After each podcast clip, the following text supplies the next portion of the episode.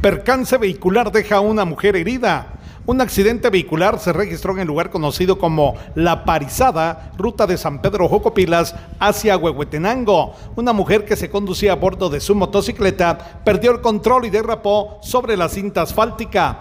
Bomberos municipales departamentales se movilizaron al sector, brindando atención prehospitalaria a Ana Teresa Pu, de 27 años de edad. Fue trasladada a la emergencia del Hospital Regional de esta ciudad. Desde Emisoras Unidas Quichén, el 90.3 reportó Carlos Recinos, Primeras Noticias, Primera Deportes.